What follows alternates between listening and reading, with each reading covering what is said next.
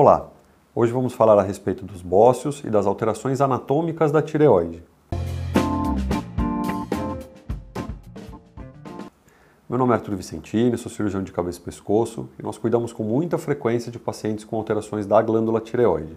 A glândula tireoide, como a gente já disse aqui no canal e é bastante conhecido, é uma glândula endócrina, ou seja, ela produz uma série de hormônios e fica localizada bem na região central do pescoço, na transição aí da, da linha média para baixo, né?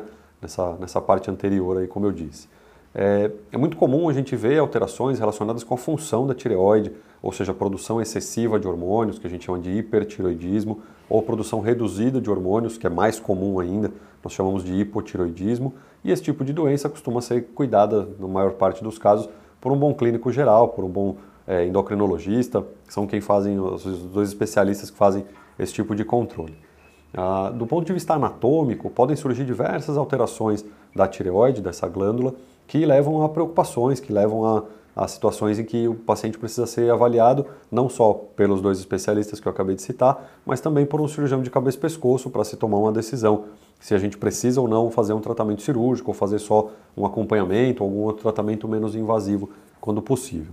O surgimento de alterações anatômicas da tireoide, uma delas conhecida como bócio, nada mais é do que o aumento do volume da tireoide. Então, quando a tireoide começa a crescer muito de tamanho, quando ela começa a aumentar de, de volume, e nós chamamos isso de bócio. Ele pode estar relacionado com o surgimento de nódulos, ou um nódulo grande, ou vários nódulos que vão é, se grudando, se, se fazendo um conglomerado, ou mesmo nódulos separados que vão fazendo com que o volume fique aumentado. É, ou nós podemos ter essa alteração sem os nódulos especificamente, um aumento difuso da glândula. Quando isso acontece, a primeira situação que nós precisamos pensar é se o paciente tem alguma alteração relacionada com esse aumento de volume ou não tem.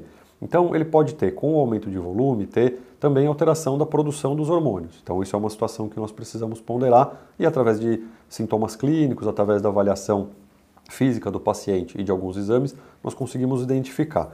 Outra situação é quando nós começamos a ter alterações que podem ser sugestivas de malignidade. Então, algum desses nódulos, ou todos eles, podem desenvolver alguma célula maligna, alguma célula cancerígena, e isso desenvolver, fazer com que a gente tenha um tumor maligno se proliferando. Também é uma indicação de partirmos para a cirurgia. E por fim, vale a pena a gente ressaltar, quando o paciente começa a ter sintomas que a gente chama de sintomas compressivos, né? quando o, o nódulo começa a crescer tanto que começa a dificultar o funcionamento de outras estruturas do pescoço que estão bastante próximas, que a gente chama, por exemplo, do trato aerodigestivo alto. Né? Então, começa a comprimir o trato respiratório, o paciente tem dificuldade para respirar, começa a comprimir o trato aéreo, o paciente tem dificuldade para falar, né? a passagem do, do ar aí acaba sendo interferida é, ou quando o paciente tem alguma dificuldade para engolir. Então, principalmente quando começa a crescer demais algum nódulo, ele é um pouquinho mais posterior, ele começa a empurrar o canal digestivo, o esôfago, o paciente tem dificuldades para comer coisas sólidas, para comer é, coisas com pedaços maiores. Então, isso também é bastante interessante da gente perguntar sempre e acompanhar nesses pacientes que têm é, nódulos tiroidianos maiores.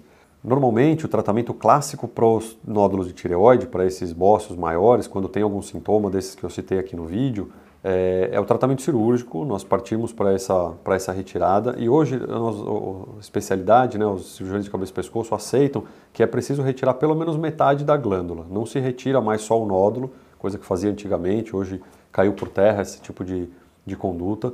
Nós já não fazemos mais esse tipo de caminho, então nós retiramos ou metade da glândula ou a glândula inteira, a depender da indicação da avaliação do especialista de cada caso.